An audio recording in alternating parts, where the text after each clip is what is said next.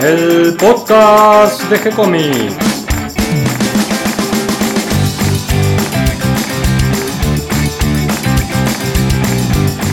Muy bienvenidos a un nuevo episodio de G-Comics, el podcast donde hablamos de todas las técnicas necesarias para realizar un cómic, cómo dibujar un manga y todo el conocimiento requerido para dibujar esa historieta que tenemos dando vuelta en la cabeza. Mi nombre es Gonzalo García y mi intención y la de todos los que hacemos G-Comics es colaborar con aquellos que estén interesados en avanzar, en progresar, en mejorar en su formación como dibujante de cómics. Y en este episodio, el último del año 2018, disfruto de la compañía de Catalina García. ¿Cómo estás, Cata? Muy bien, pronto a tomarme unas pequeñas vacaciones y terminando de actualizar el sitio, los cómics, que no vamos a parar hasta el año que viene. Hoy traemos un tema muy interesante porque vamos a hablar de Príncipe Valiente y de su creador, Harold Foster, junto a Claudio Díaz. Claudio Díaz nos va a contar un poco eh, cómo es la, elaboración de esta historia, cómo surgió esta historia, que es una historia de autor, porque Harold Foster hizo tanto el guion como el dibujo.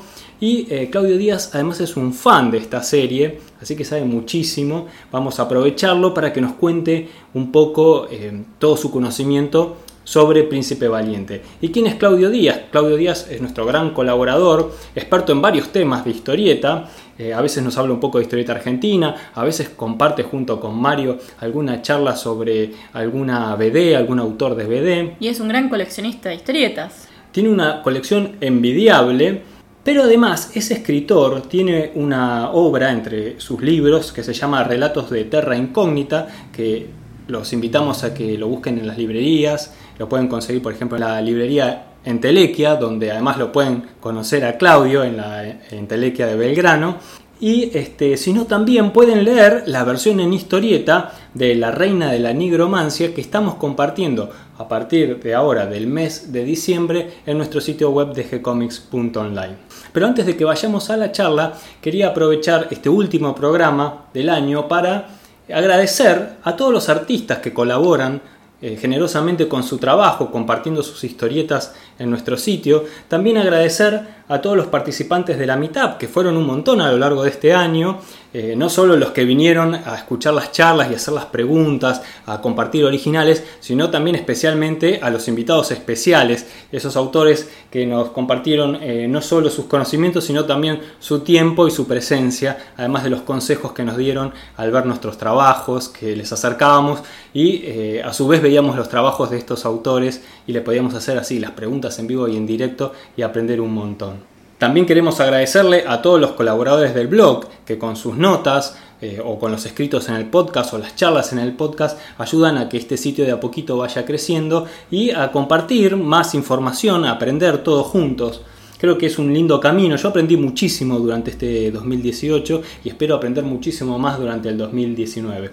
Y sobre todo, sobre todo, quiero agradecerle a quienes nos escuchan, a quienes nos siguen y nos escriben. Gracias por los comentarios que nos envían, que nos ayudan tanto con sus ideas como sugerencias a mejorar toda nuestra tarea, el, armado del sitio, el contenido. Y además eh, nos aportan eh, muchos, este, eh, muchas puntas para, buscar, para ideas para hacer un podcast. La verdad que es muy linda esta ida y vuelta, además de que con muchos de estos oyentes hemos ido estableciendo cierta amistad y conocernos personalmente. Creo que ha sido eh, una linda excusa para acercarnos los dibujantes, conocernos y también eh, ayudar a los que están empezando en este camino del, dibujo de la historieta. Es lindo también verlos cuando se entusiasman con algo que publicás y lo comparten, o te dicen, ah, mira, esta historieta era cuando yo era chico, y está bueno, es lindo. Sí, a veces son historias nuevas, a veces rescatamos alguna obra ya terminada y que realmente valoramos, tanto porque valoramos al, artista que lo hizo como a su obra. Y bueno, eh, a veces eh, son obras que ya conocemos en el ambiente, a veces no son tan conocidas, o a veces eh, a las nuevas generaciones que ya van entrando y pisando fuerte. Hay muchos buenos dibujantes nuevos y muchas chicas en, este, en esta nueva camada de dibujantes que están viniendo. Muchas vienen desde el manga, para menos. muchos menos desde el BD, muchos vienen desde los superhéroes. Bueno, pero todos juntos estamos creando eh, y manteniendo viva esta escuela de la historieta argentina y también latinoamericana, porque eh, en este ir y venir nos hemos ido contactando tanto con dibujantes de México como con editores de Chile, como gente de Brasil, eh, gente con proyectos en España, eh, muchas ganas de hacer y bueno, nos damos cuenta que todos compartimos este amor por la historieta y que a veces nos hace falta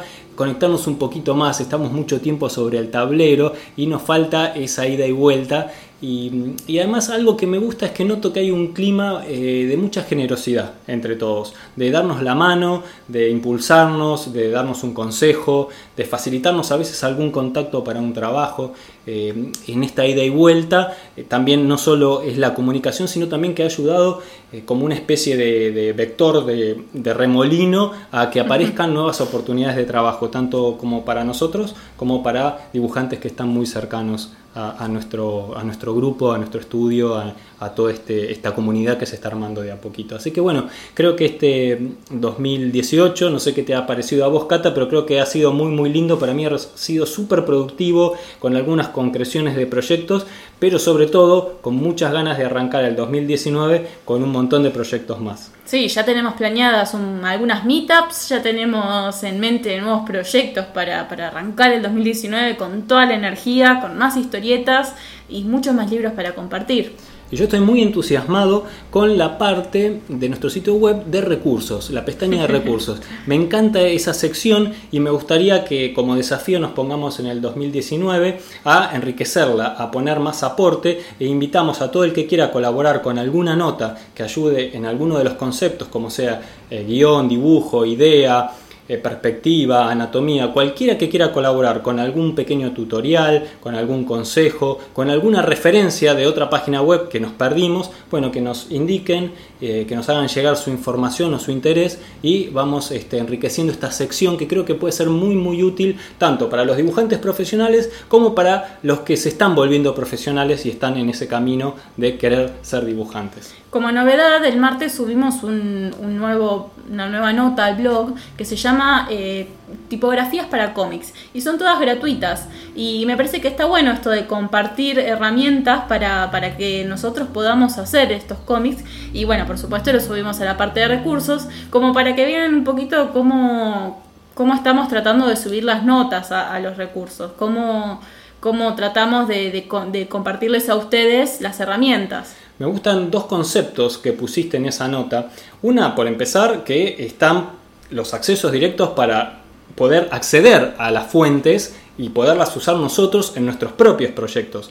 Que además tuviste el cuidado de que sean fuentes que podemos usar libremente, que sean propietarias o no, tengan una licencia que permite el uso para la autoedición. Eso es muy muy importante porque eh, hay que respetar el trabajo de los demás si queremos que respeten el nuestro. Y creo que es muy muy importante eh, que le prestemos atención a esta sección que tiene que ver con respetar los derechos de los creadores. ¿Mm? Nosotros somos creadores también, tenemos que respetar a los otros creadores. Es siempre una ida y vuelta. Y me encanta cómo le prestaste atención a ese concepto y lo pusiste dentro de la nota, además de que está todo el material compartido para que lo podamos acceder directamente, no lo tenemos que andar buscando por internet. Así que bueno, 10 puntos, Cata. Y bueno, ¿qué te parece si hablando de, hacer eh, cosas gratis, compartimos esta charla con Claudio Díaz? Dale, los dejo. Hola Claudio, ¿cómo estás? Hola Gonzalo, ¿cómo te va? Bien, todo bien por acá. Estoy listo para que hablemos de este tema tan interesante que propusiste para el día de hoy, un clásico de clásicos. Sí, absolutamente, súper interesante y además uno de mis personajes favoritos. Sí, me pareció que necesitábamos un experto para hablar de Príncipe Valiente y por eso recurrimos a tu sabiduría. Contanos un poquito, a ver, sobre los orígenes de este personaje, sobre el autor, Foster, eh, y sobre la historia de Príncipe Valiente. Muy bien, bueno, eh, Foster es conocido básicamente por esta obra magna por la que la llevó a la fama, que fue Príncipe Valiente. Pero si no lo hubiera hecho, si no fuera por el éxito enorme que cosechó, que se publicó en diarios de todo el mundo, eh, en muchísimos idiomas, se tradujo, yo incluso tengo algunos ejemplares en otros idiomas, eh, si no fuera solo por eso, igual sería conocido porque fue el primer dibujante de Tarzán también, el primero en adaptar las tiras, los libros de Tarzán a la tira diaria Eh, ese es un dato que es bastante conocido, pero está un poco olvidado debido a la cantidad eh, de dibujantes que hubo de Tarzán que luego fueron tomando las riendas del personaje. Sí, justamente él deja Tarzán para dedicarse de lleno a su creación propia, que es Príncipe Valiente, porque en el caso de Príncipe Valiente, eh, él realiza tanto el dibujo como el guion. Pero si te parece, hablemos un poquito de esta primera etapa de él cuando comienza con Tarzán. Dale, dale. Bueno, Foster nace en Canadá y en su infancia y adolescencia eh, se dedicó a la caza y a la pesca eh, en forma así profesional, ¿no? Digamos, vivía de la caza y de la pesca, eh, se dedicó a tomar apuntes del natural, dibujaba, llegó a publicar en algunos diarios o revistas de Canadá algunas ilustraciones específicas, de vez en cuando alguna caricatura política, pero no en el sentido de la caricatura deformando, sino eh, parodiando algo que pasaba con un dibujo realista que podría ser influenciado por Howard Pyle o por los grandes dibujantes de fines del siglo XIX que hacían dibujos realistas. Déjame hacer un pequeño agregado, Claudio. Eh, Foster inicialmente vivía de la caza y de la pesca como hacemos muchos dibujantes. tal cual, tal cual, y muchos escritores también. la verdad que se ve que en ese momento o el dibujo no daba o él no estaba tan seguro. Sabía que quería ser dibujante, por lo tanto, a los veintipico se muda a Estados Unidos para estudiar en una academia de verdad eh, lo que él consideraba que necesitaba saber sobre el dibujo y em, comienza a trabajar para agencias publicitarias y como dibujante de catálogos, porque en esa época en Estados Unidos las ventas se hacían por catálogo. A vos te llegaba a tu casa un catálogo con ilustraciones, con objetos que podías comprar para tu casa y bueno, hacías la, la sugerencia de la compra por correo y te llegaba luego. Sí, además la fotografía no estaba tan desarrollada como hoy en día y se recurría muchísimo a la ilustración. No, el problema con la fotografía sobre todo es que era difícil de reproducir fielmente. Una fotografía tiene muchos grises, tenía muchos grises en esa época, estamos hablando de la fotografía en blanco y negro. En cambio, un dibujo a pluma, que lo podía hacer Foster, al tener valores de línea, eh, se puede mm, reproducir sin problemas en, en, una revista en blanco y negro. En esa época, ¿eh? siempre hablando en esa época. O sea, podríamos decir que la tecnología apuntaba a darle más trabajo a los dibujantes que a los fotógrafos en ese momento. Bien, y ahí es eh, donde entra Foster dentro del, oficio del dibujo, ya como un medio de vida. Claro, tal cual. Ahí se da cuenta que podía vivir del dibujo. Eh, tenía cierta libertad, si bien estaba em, eh, atado a los productos que tenía que vender o a, a las ilustraciones que le pedían. cuando su agencia empieza a contactarse con sindicatos de de cómic que distribuían historietas y se entera de que por ahí están por ofrecer los derechos de, de Tarzán, para, porque Tarzán hasta el momento era un personaje muy conocido, eh, muy vendido a nivel pulp, a nivel de revistas pulp y a nivel de libros, o sea, la revista pulp para el público de poco dinero y el libro para el libro encuadernado para que, que tenía su biblioteca y lo quería tener completo. Entonces, eh, al enterarse de que se está por hacer, eh, eh, por suerte eh, está atento y está en el lugar indicado cuando el dibujante que había sido elegido para dibujar Tarzán rechaza el trabajo. Bien, Foster toma este primer encargo como dibujante de historieta, pero aclaremos que él no pensaba en dedicarse a la historieta, eh, él en realidad me parece que aspiraba más bien a la pintura, en sus tiempos libres pintaba y, participaba en exposiciones en galerías de arte, y la historieta desde su punto de vista era algo sin valor o muy menor. Era algo menor y él pensaba que no le iba a dar ningún tipo de fama. Pero, este aquí que estamos en 1929 y con el crack de la bolsa, muchos conceptos que uno tiene eh, terminan eh, guardándose en el bolsillo y bueno, hay que trabajar de lo que venga. Cuando el dibujante que hacía las ilustraciones para los libros de Tarzán, que era John Colin Murphy, dice, no, yo soy pintor, yo no tengo interés en hacer una tira diaria para un diario, que encima me va a llevar un montón de tiempo, ahí es donde está Foster y dice, bueno, yo sí lo hago. Eh, se lo encargan a la agencia para la que trabajaba él y él se pone a dibujar, a pasar a la historieta o también podemos hablar de esto, de que no es exactamente una historieta lo que él está haciendo, sino una adaptación visual del primer libro de Tarzán, Tarzán de los monos. Bien, y se publica estas primeras tiras de Tarzán que tienen una gran repercusión y un gran éxito, pero él inicialmente no insistía en no continuar con la serie, pero dada que la situación económica por el, crack de la bolsa, la, la, gran crisis económica que hubo en el año 30, eh, bueno, se ve en la disyuntiva de seguir eh, apostando de lleno a lo que él aspiraba como pintor o, bueno, ¿por qué no? Pagar el plato de todos los días, ya tenía una familia y hacer un poco de historieta. Exacto. Bueno, la cuestión que abandona las tiras, porque las tiras le llevaban mucho tiempo, eran una tira por día, eh, seis o siete días a la semana y bueno, se cansó y lo dejó. Llaman a Rex Mason, creo que se llamó el dibujante que le siguió, que todo el mundo dice que era bastante malo. Yo lo miro, no me parece muy malo, la verdad. Si bien es cierto que era muy duro, no tenía mucha dinámica y para dibujar Tarzán tenés que ser bastante más suelto y aventurero con, con la imagen. La cuestión que Edgar Rice Burroughs, el autor de Tarzán, el autor original, pega el grito en el cielo y dice, este dibujante que me pusieron es un desastre, yo quiero que vuelva a Foster.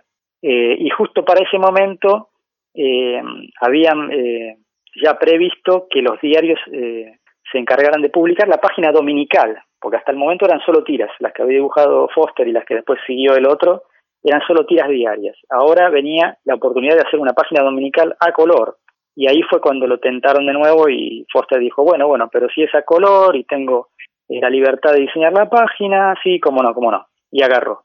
Claro, ahí se las vio eh, complicadas, al principio no, pero después sí, porque los guiones que le hacían adaptar eran malos, porque no es que adaptaba los eh, libros originales de Burroughs, que eso ya lo estaban haciendo en la tira diaria, sino que en la página dominical inventaban historietas nuevas, continuadas, que eh, a Foster no le gustaban. No recuerdo ahora los nombres de los guionistas, pero la cuestión es que no, no estaba convencido y él decía, no, yo esto no lo quiero dibujar. Y además, eh, él mismo eh, sugería cosas para, para la historieta. Por ejemplo, se le ocurrió poner vikingos y los puso, se le ocurrió poner un, un mundo perdido eh, eh relativo al antiguo Egipto y también lo hizo.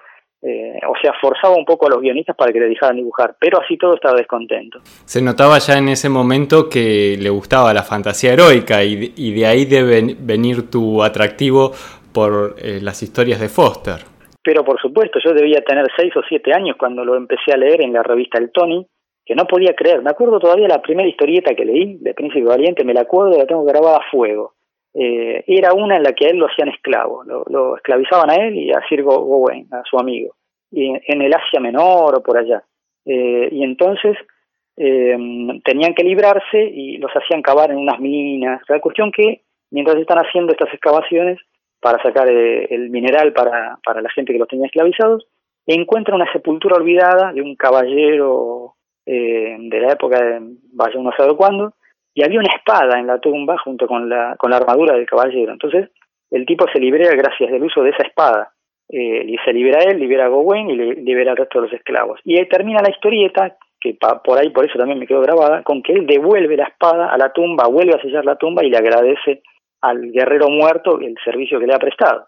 Y no solo me quedó marcada a fuego, sino que incluso tiene mucho que ver con uno de los relatos de, de Howard, que Howard quedó inconcluso y que luego se, se realizó en forma de historieta, termina, creo que la terminó Sprague de Cam y luego la, la mm, terminó de adaptar a la historieta Roy Thomas, y que incluso ese fragmento está en la película de Conan de Schwarzenegger. Probablemente te acuerdes la escena en la que él baja, Conan baja la tumba, encuentra un cuerpo momificado y toma la espada y se la lleva, la espada como para decir, bueno, ahora ya no estoy desarmado, ya puedo pelear. Bien, nos estás contando entonces de la primera historia de Foster que quedó en, tu mente, en la revista El Tony. Sí, eh, claro. Estamos hablando de la publicación aquí en Argentina, pero volvamos todavía un poquito más atrás. ¿Cómo es que él eh, idea eh, la historieta de, Príncipe Valiente y cómo es que abandona Tarzán para dedicarse a esta historieta de lleno que es 100% eh, de su creación. Bueno, él estaba trabajando por la, para la United Feature Syndicate haciendo Tarzán. Eh, como podía, metía elementos que le gustaban, por ejemplo, los que mencioné antes, los vikingos. Él quería dibujar vikingos y tenía muchas ideas eh, para relatar historias sobre vikingos. Y también estaba fascinado con el mundo medieval del rey Arturo. Entonces, eh, en, secreto, por su lado, armó algunas planchas dominicales eh, en las cuales puso todo lo que pudo, toda su, todo su talento, que ya lo tenía, además ya tenía un dibujo súper depurado para ese momento, muy lejos del primer Tarzan que había hecho. Eh, y bueno, tenía cuatro o cinco planchas y con eso se fue al, al United Feature Syndicate eh, a presentarla para decir, bueno, eh, yo no quiero hacer más Tarzán, quiero hacer esto. Obviamente le dijeron, no, señor, usted sigue haciendo Tarzán porque Tarzán tiene nombre y esta historieta nueva que nos trae no sabemos ni si va a funcionar, si no, eh, no, no, no hay lugar para las dos, le dijeron. Y después, con, para que no se fuera enojado, le dijeron, mire, si quiere puede, no, ¿cómo fue? No, bueno, la cuestión que le querían ofrecer más, más, eh, eh, es, más influencia en la historieta Tarzán y después veían si le publicaban El Príncipe Valiente o no, que todavía no se llamaba Príncipe Valiente, ahí está, por eso me había confundido. Se llamaba Príncipe Arm, eh, este borrador. Entonces él dice, bueno, está bien, todo ok, se va y como no estaba convencido con la respuesta que le habían dado, se fue al King Features Syndicate y les dijo, yo soy el dibujante de Tarzán, acá está la nueva historieta que estoy haciendo, tengo ganas de abandonar el otro sindicato y venir a dibujar Príncipe Arm para ustedes. Cuando los tipos lo vieron dijeron, ya está, este se queda acá. Y medio que le dijeron, bueno, vamos a ver cuándo lo podemos sacar, qué sé yo. Eh, o sea, lo querían a toda costa aceptar, pero querían ponerle alguna traba como algo, como para que no estuviera 100% eh, en, en manos de, de este dibujante, de este Foster.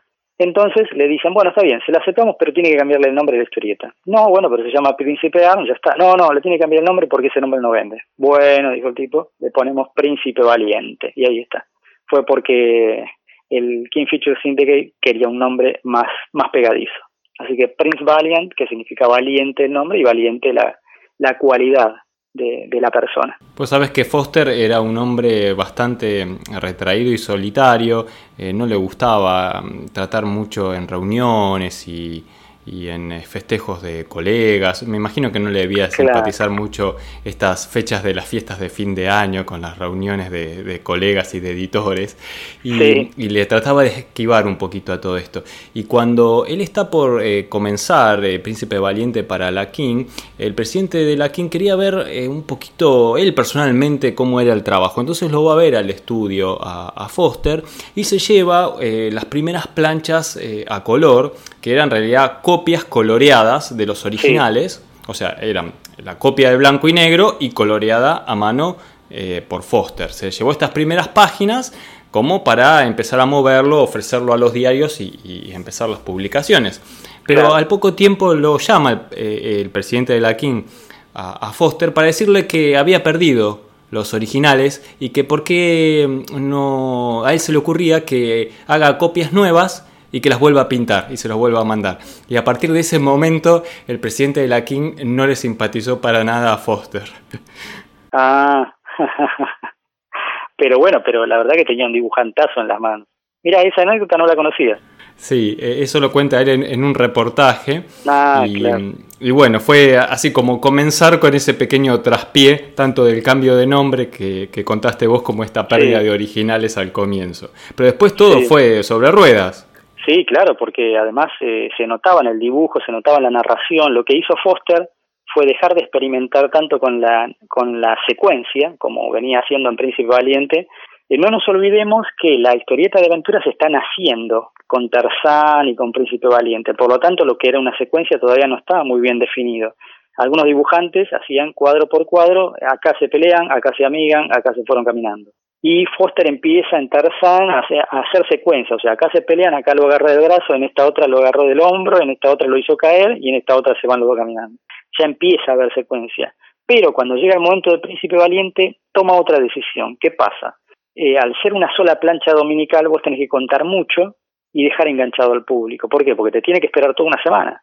Entonces no había mucha, mucha, mucho espacio para la secuencia. Si bien en los primeros años de Príncipe Valiente hay secuencia, en los primeros tres o cuatro años hay bastantes secuencias, después empieza a abandonarlas. Y otro de los cambios que hace es que ya no usa cuatro tiras al estilo Tintín, por ejemplo, para dar un ejemplo gráfico que se nos venga a todos a la mente, o al estilo Asterix, sino que empieza a dividir la página en tres tiras, no en cuatro. ¿Por qué? Porque así podía eh, dibujar eh, más grande cada escena y dedicarle más al detalle.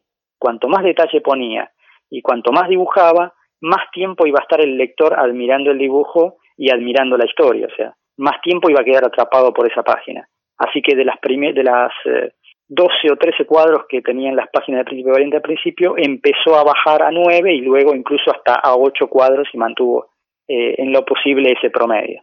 8 cuadros por página o 9. Creo que ahí le empieza a aflorar nuevamente esa beta de ilustrador que tenía él.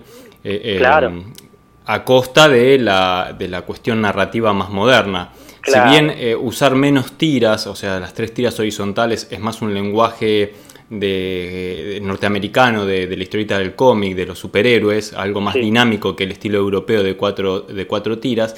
Eh, digamos que él le puso la contra de volverlo más literario, con textos más largos.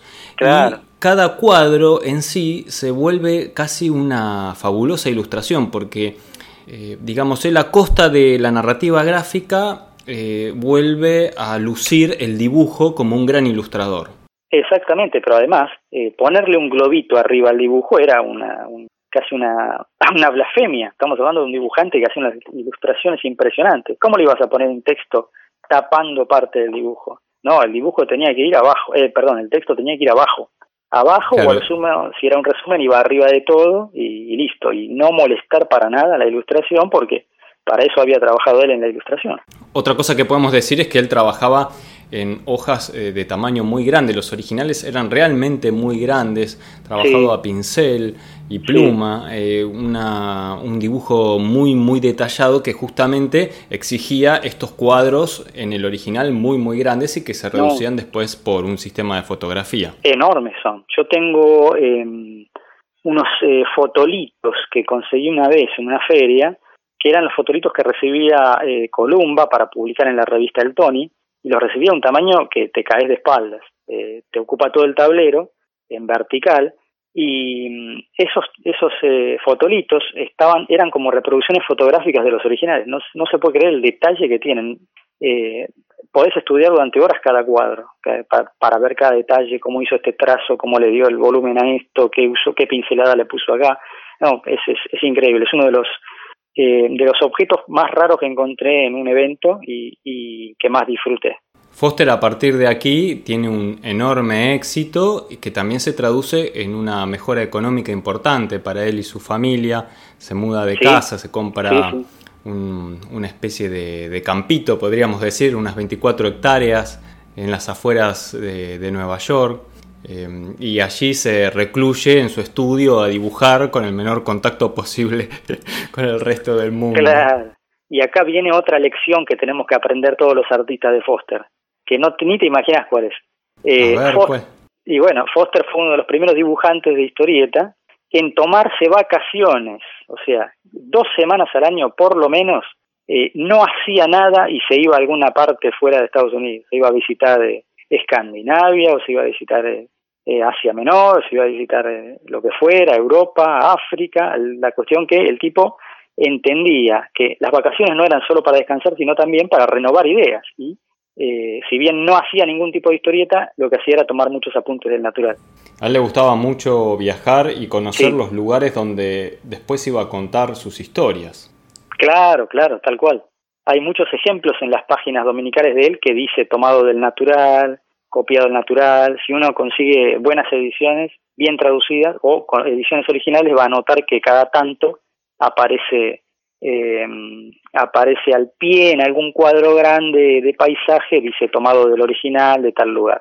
Bien, Claudio, y para ir cerrando un poquito esta charla sobre Príncipe Valiente y su autor Foster, eh, ¿cómo es eh, un poquito la historia de la publicación de Príncipe Valiente aquí en Argentina, si conoces también en España ah, o en el resto de Latinoamérica. Bueno, eh, antes que nada voy a destacar una cosa que tiene Príncipe Valiente que mucha gente no lo sabe, y que es una historia o historieta río. Eh, el concepto es bastante común, historia río, cuando hablamos de una historia que se va desarrollando en sí misma y, y en la cual los personajes van creciendo, no solo en experiencia, sino también en edad. Cuando empieza Príncipe Valiente, el Príncipe Valiente tiene unos 5 o 6 años en la primera plancha, se estabiliza en unos 15 años a la cuarta o quinta plancha y a partir de ahí, durante los 30 años siguientes, va a ir envejeciendo casi, casi un año por año, o sea, un año el personaje por cada año de publicación de la historieta. Si bien un poquitín va a ir ralentizando al final, vos vas a ver que el príncipe valiente eh, se va a enamorar, va a perder su primer amor, se va a volver a enamorar, se casa, eh, tiene su primer hijo, a los pocos años dos, eh, dos hijas más, a los pocos años después otro hijo más, y él mismo va creciendo y los hijos van creciendo también. Eh, para lo último, ya para cuando está por abandonar el dibujo, porque obviamente Foster llega un momento que se retira porque ya no, no veía bien ya tenía dificultades, se dedica solamente a escribir los guiones y lo va a dibujar, lo va a suplantar John Colin Murphy. Bueno, por lo menos hasta esa época Príncipe Valiente ya debía tener unos cincuenta y pico de años, el personaje me refiero, y los hijos, el hijo mayor ya estaba cerca de los 18 años o casi 20 años. Eh, no, no, y un poquito más, ¿eh? porque las hijas ya eran adolescentes, ya tenían amorillos para cuando se retira como dibujante Foster. Que ya que estamos, comento, lo sigue John Colin Murphy, que no tenía nada que ver con el estilo de Foster, pero a Foster le gustaba. Eh, por lo tanto, lo nombró, lo designó como, como continuador. Y John Colin Murphy, si bien tenía un estilo más eh, impresionista en el dibujo, respetó esto de no poner globos ni nada y de dejar los textos al pie hasta el día de hoy. Hoy día eh, las historietas de Príncipe Valiente, las páginas dominicales, las guioniza Mark Schulz, un dibujante, acá hace de guionista, pero es un dibujante que, mm, que se inspiró muchísimo en Foster y que aprendió muchísimo. Estamos hablando del dibujante de Cadillac y Dinosaurios, que es el guionista de Príncipe Valiente actual, con dibujos de Tom Yates. Si recuerdo bien, el último dibujante en este momento es Tom Yates. Y me fui por las ramas y no te contesté lo que me habías preguntado. No, no, pero está muy bien, está muy bien porque es importante esta aclaración de que es un personaje que evoluciona con los años, ¿no? Eh, en el cómic americano estamos tan acostumbrados a leer personajes estáticos, en general los superhéroes lo son, que, que, es importante este acento que marcas en Príncipe Valiente. Además de la enorme extensión de, de, la, de la, cantidad de años de publicación, no me alcanzo a imaginar cuántas páginas debe haber ya dibujadas de Príncipe Valiente. Eh, mira, eh, entre las que dibujó y guionizó y las que hizo solo el guion debe haber hecho por lo menos 2.000, no, más de 2.000 páginas debe haber hecho Foster.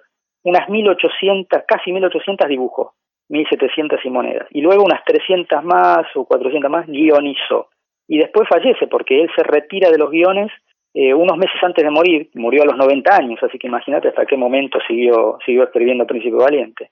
Hoy día, acá tengo uno de los tomos más avanzados en castellano, y la última página dice, tira eh, página 3959, así que por lo menos debe haber ya unas 400, eh, unas 4.000 tiras publicadas en Estados Unidos de Príncipe Valiente, unas 4.000 páginas dominicales.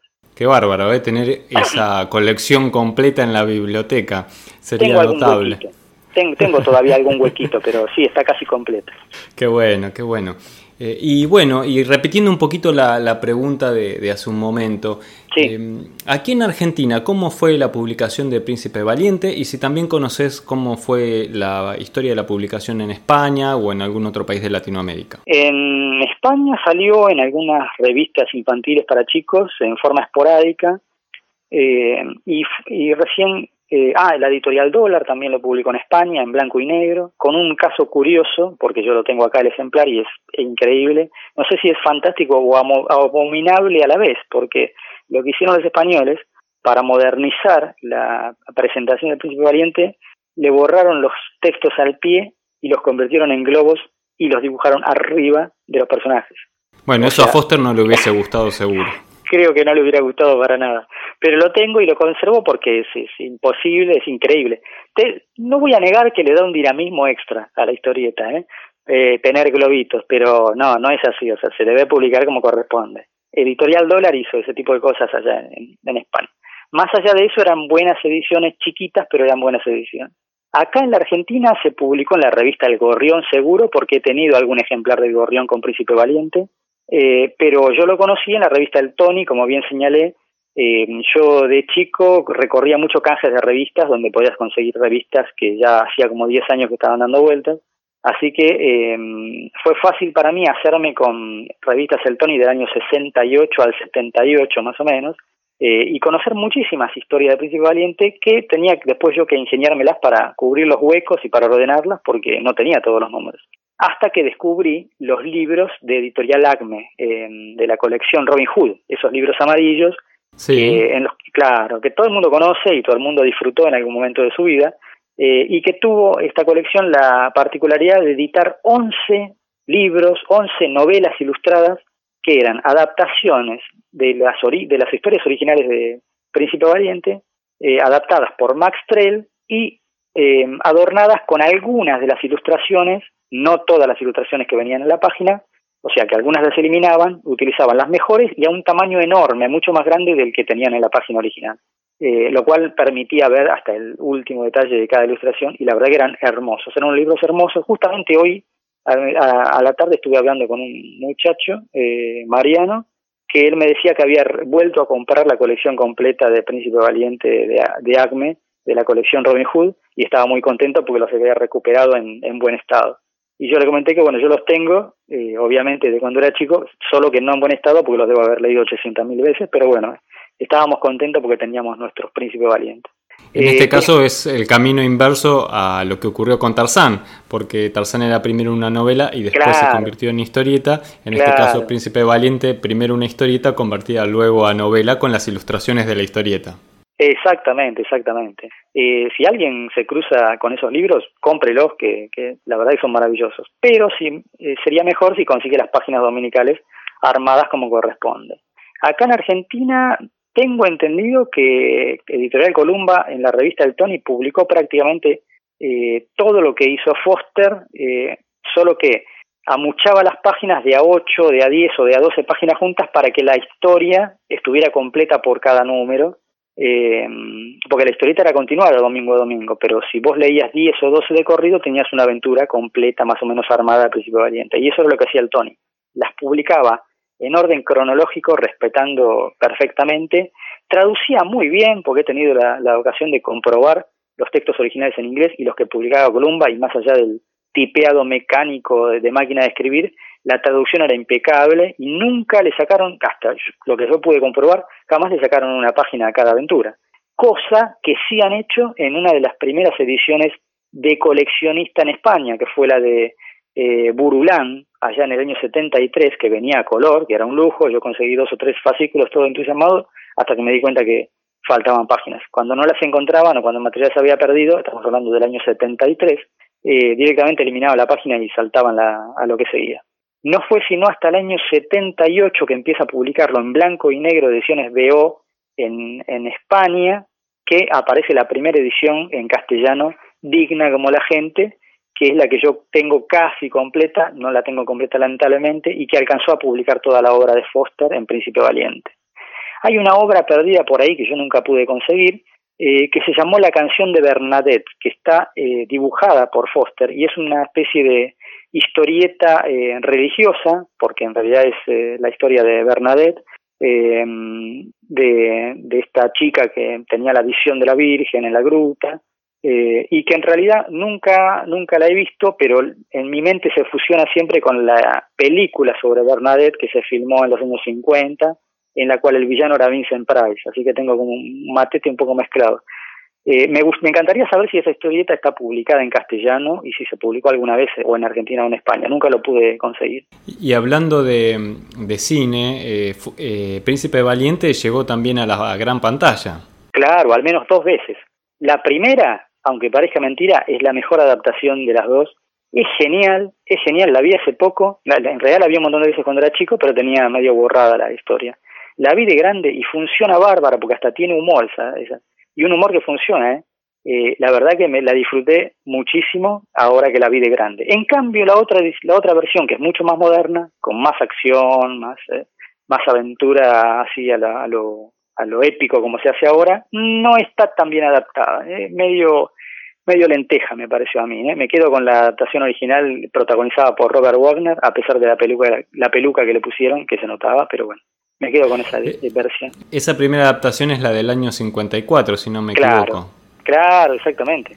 Bien. Ahí hay otra pequeña anécdota que, que cuenta Foster en un, en un reportaje que para el estreno de la película, él fue al salón donde se, al cine donde se exhibía por primera vez para recibir a los invitados, así que él estaba con su esposa eh, en la entrada, recibiendo, saludando a todos los, conocidos que llegaban. Eh, y, bueno, cuando está por empezar la película, eh, ellos van a, dirigirse al palco que tenían reservado.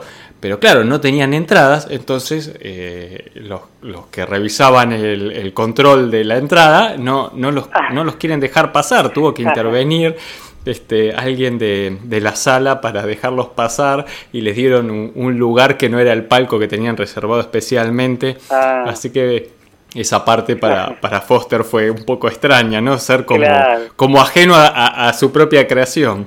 Claro, claro. Mira, no, no, eso no lo conocía tampoco. Así que bueno, el Príncipe Valiente, como ves, eh, tiene varias anécdotas en, la vida de Foster y, sobre todo creo que, que resalta el nivel que tenía este dibujante, que, además él, eh, a partir de que comenzó a apreciar la historieta y a destacarse él mismo como, como un importante historietista, eh, también eh, empezó a seguir la obra de otros colegas. A él le gustaba, por ejemplo, Milton Caniff, le gustaba mucho la obra de Alex Raymond y también admiraba a Jules. Él no, no, simpatizaba mucho con el humor en la historieta, pero le parecía realmente fantástico como Jules, con unos pocos eh, trazos, podía captar en, Peanuts, el dibujante Snoopy estoy diciendo, podía captar en unos pocos trazos el humor, eh, la síntesis de lo que hace un niño o esas eh, situaciones que va narrando. Así que bueno, él a partir de, su trabajo como dibujante de historietas también empezó a apreciar el género y a apreciar a, sus colegas. Claro, claro, y muchos colegas le deben mucho porque eh, fue, él fue una gran influencia en muchos, incluso en, en Alex Raymond, que Raymond mismo lo decía al principio, necesitaba eh, eh, reflejarse en otros autores y, Foster era como que le parecía algo muy poético en su dibujo y, lo seguía fiel. Después, claro, desarrolló un estilo propio, aunque siempre eh, en ambos casos tenemos ese dibujo ilustrativo y detallista, tanto Foster como Raymond. Otro que también lo siguió mucho al principio y aprendió mucho de Foster y siempre lo dijo es eh, John Buscema, gran dibujante de Marvel. Y el otro es Mark Schulz, que ahora es guionista de, de Príncipe Valiente, también un dibujante que siempre afirma que le debe muchísimo a, Foster al estilo de Foster. Seguramente también podemos incluir a Hogarth, ¿no? que fue el que lo continuó en Tarzán. Tiene que haber mirado muchísimo las páginas de Foster para tratar de seguirlo, ¿no? Qué, responsabilidad suplantar un dibujante tan grandioso como Foster. No, pero lo logró, lo logró, porque Hogarth, tendríamos que hablar otro día de él, es brillante también a su modo. Eh, es, buenísimo, lo que hizo en Tarzán es genial y lo que hizo también en otros laburos es genial. Otro dibujante exitoso de, del que tendríamos que hablar es, eh, eh, a ver, ¿cómo se llama? Uy, se me fue el nombre. Bueno, había otro dibujante más, eh, Manning, ahí está, otro de los dibujantes de Tarzán que algún día tendríamos que hablar. Pero otra vez me estoy yendo por las ramas. Eh, claro, sí, sí, sí, me dejo, me dejo llevar por mi entusiasmo. Lo que sí podríamos decir es qué, qué puede hacer la gente que quiera conseguir ahora una edición buena de Príncipe Valiente, cómo hace para obtenerla. Eso sería... Bien, a ver, ¿qué, ¿qué, nos recomendás? ¿Cuál es una edición que vale la pena comprar de Príncipe Valiente para tener en la biblioteca? Bueno, en este momento, aunque es una edición incompleta, creo que salieron siete tomos nada más, de los cuales yo tengo dos solamente, es la edición que publicó Manuel Caldas en España y en Portugal. La publicó en castellano. Manuel Caldas es eh, quien limpió y mejoró todos los fotolitos que se conservaban de Príncipe Valiente para hacer las ediciones actuales. Es un diseñador gráfico y es un, admirador de la obra de Foster. Por lo tanto, el tipo hizo el laburo, eh, agárrate, gratis a cambio de que le concedieran los derechos para él hacer una edición en tamaño grande para la península ibérica. Así que él trabajó para eh, la King Features limpiando todos los eh, originales, poniéndolos al día, todos los originales de Foster, estamos hablando de más de 1700 páginas, reconstruyendo ahí a donde había que reconstruir porque el fotolito estaba roto y dejándolo impecable como Foster se lo merecía. Bueno, tal es así que, eh, como estaba por contrato, eh, Manuel Caldas publica primero un libro sobre Príncipe Valiente que se llama El rescate emocional de un clásico, la obra cumbre de Hal Foster, brillante libro con muchas ilustraciones en grande, y luego comienza la edición, los primeros siete tomos de la edición cronológica de Príncipe Valiente, tamaño sábana, y en blanco y negro para que uno pueda apreciar y con la traducción impecable, una de las mejores traducciones y mejor rotulado que he visto. Pero claro, esto lo hace en España. A todo esto los derechos de publicación para España se los habían vendido a Editorial Planeta. Y Editorial Planeta sacó una colección a los kioscos de Príncipe Valiente en color. Así que ahí hubo eh, un conflicto de intereses muy grande, con lo cual finalmente se arregló de esta manera. Eh, Manuel Caldas no podía vender en ningún kiosco o librería de España su obra, o sea, su edición de Príncipe Valiente, porque esos derechos los tenía Planeta. Eh, pero lo que sí podía hacer era venderlo por correo, así que finalmente eh, los tomos de Manuel Caldas, que cualquier coleccionista debería tener, se vendían por correo solamente. Por eso son tan difíciles de conseguir y por eso finalmente se suspendió la, edición de estos tomos. Ya eh, dejando esta edición de lado, que es la mejor, la que le sigue es la edición actual que está haciendo Dolmen en España, en el mismo tamaño que Manuel Caldas la publicó, con el mismo rotulado, con la misma traducción, con los mismos originales limpiados por, Manuel Caldas, pero a color, con los colores de los fotolitos como para dar, para brindar la obra completa, porque si bien nosotros como fanáticos eh, del dibujo queremos verlo en blanco y negro, para el público común y corriente es perdón, para el público normal, para el público que no está quemado como nosotros, quiere verlo a color, como, como salió originalmente. Así que bueno, esa, la edición de Dolmen actual es la mejor que existe a color de Príncipe Valiente. Ahora, eso sí, hay que empeñar la casa, el auto y por ahí algún familiar también, ¿eh? porque traerse esos libros de España no es barato no es barato para nada. Bueno, pero es un excelente consejo para coleccionistas, ¿no? Para fanáticos y, admiradores de la obra de Foster. En la librería he visto babear a los, a los compradores, los pocos que pudieron acceder a esos tomos, se iban como niños otra vez, creo que aunque tuvieran 40 años se iban como chicos, se iban saltando en una pata. Pero bueno, nada. Hay otras ediciones más económicas que se pueden conseguir en inglés o, o incluso los tomos de ediciones de O o de Burulán siempre aparecen en alguna comiquería saldados. Claro que uno va a tener la obra incompleta, pero no está mal acercarse a la obra de Foster eh, a través de ejemplares eh, que muestren una obra incompleta porque igual es mucho lo que, lo que nos ofrece para leer. Bien, Claudio, creo que hicimos un, lindo recorrido, nos diste algunas pistas de, por dónde acceder a Foster y a Príncipe Valiente y nos diste una, un pantallazo general que dan muchas ganas de, leer y de admirar a este autor de, cómic, de, historieta. Sí, pero además eh, ya, no, ya no tenemos más tiempo, pero la verdad que como narrador, como escritor, era brillante. Era brillante. Las historias que narró, que contó en Príncipe Valiente, eran tan ingeniosas que es difícil encontrar otra vez historias así. No sé si, si vos habrás leído muchas, pero te recomiendo que si podés conseguir alguna en algún número del Tony o, o en las revistas que mencioné antes, trata de echarles mano porque narraba de una manera que, bueno, a mí me, me marcó mucho. Eh, cuando yo escribo a veces siento, siento esa influencia, no solo de la de Robert Howard, la de, la de tantos autores que me gustan, sino también la de Foster, porque era, era muy bueno para contar, para eh, sintetizar guiones y, sacar lo mejor de esos guiones en, su historieta. Bien, entonces nos quedan así las ganas de ir a leer Príncipe Valiente, de buscar esos números que nos recomendaste. Y también eh, nos dejas ahí también con ganas de, seguir hablando de, historietas y planteaste un tema para un próximo episodio eh, hablando cómo es ese cambio de Foster a Hogar en Tarzán. Creo que ah, podría enganchar muy bien con todo esto que hablamos hoy.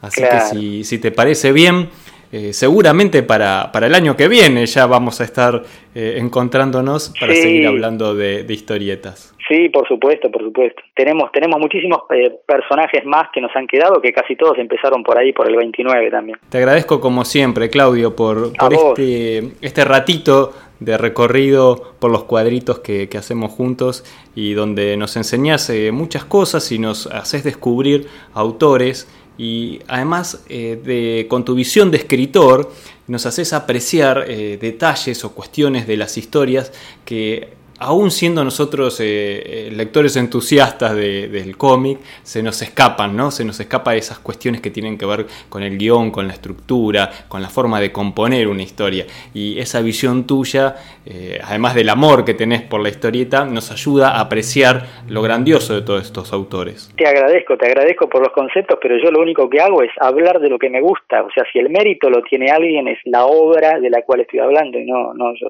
o el mérito lo tenés vos por, por convocarme y permitirme hablar tanto y además detenerme, porque si no yo no paro nunca más, para hablar de lo que me gusta. Ya nos encontraremos nuevamente entonces en el 2019, Claudio, para seguir hablando de cómics, historieta y tal vez soltar algún otro tema de manga también, todo mezcladito, hablando un poco de, las historias, los autores, eh, cómo se dibuja esto, cómo se escribe aquello. ¿Cómo no? ¿Cómo no? Tenemos mucho para seguir hablando, queda la invitación y un próximo encuentro entonces muy pronto para, para seguir conversando sobre historieta. Muchas gracias, Claudio. Por supuesto, gracias y gracias también a, a nuestros oyentes, a la gente que nos aguanta, que nos escucha eh, que nos da su apoyo y, bueno, y que pasen un feliz año y que empiecen un año muchísimo mejor. Que el que viene cumpla todos nuestros sueños. Eso, que sea un gran año para todos y sobre todo que podamos hablar mucho de historietas, que podamos seguir conversando sobre este mundo que tanto nos gusta de la fantasía y del dibujo. Muchas gracias, Claudio. A vos, a vos. Hasta aquí llega el episodio de hoy. Espero que toda esta información les haya gustado y les haya resultado útil. Aprovechamos esta oportunidad para saludarlos a todos, desearles un feliz 2019, que terminen muy bien este año 2018 y empiecen con todo el año nuevo. Muchos proyectos, muchos dibujos, muchos, muchas nuevas experiencias que sean beneficiosas para todos, ¿no? Así que los esperamos, le damos las gracias a todos los que nos comparten en sus redes sociales, nos, ayudan a que cada vez seamos más. Recuerden que pueden escucharnos en iTunes y en Evox y que si les gustó el programa nos pueden dar un me gusta o escribirnos una sugerencia, acercarnos sus ideas. Lo pueden hacer a través del mail que van a encontrar en la pestaña de contacto o si no nos escriben directamente a nuestra página en Facebook. Por supuesto, vamos a comenzar el 2019 todos juntos, con mucha energía, con nuevos proyectos, así que los esperamos, les vamos a responder siempre con alegría y continuaremos publicando nuevos episodios. Gracias y hasta la próxima. Gracias, Cata. Gracias, Gonzalo.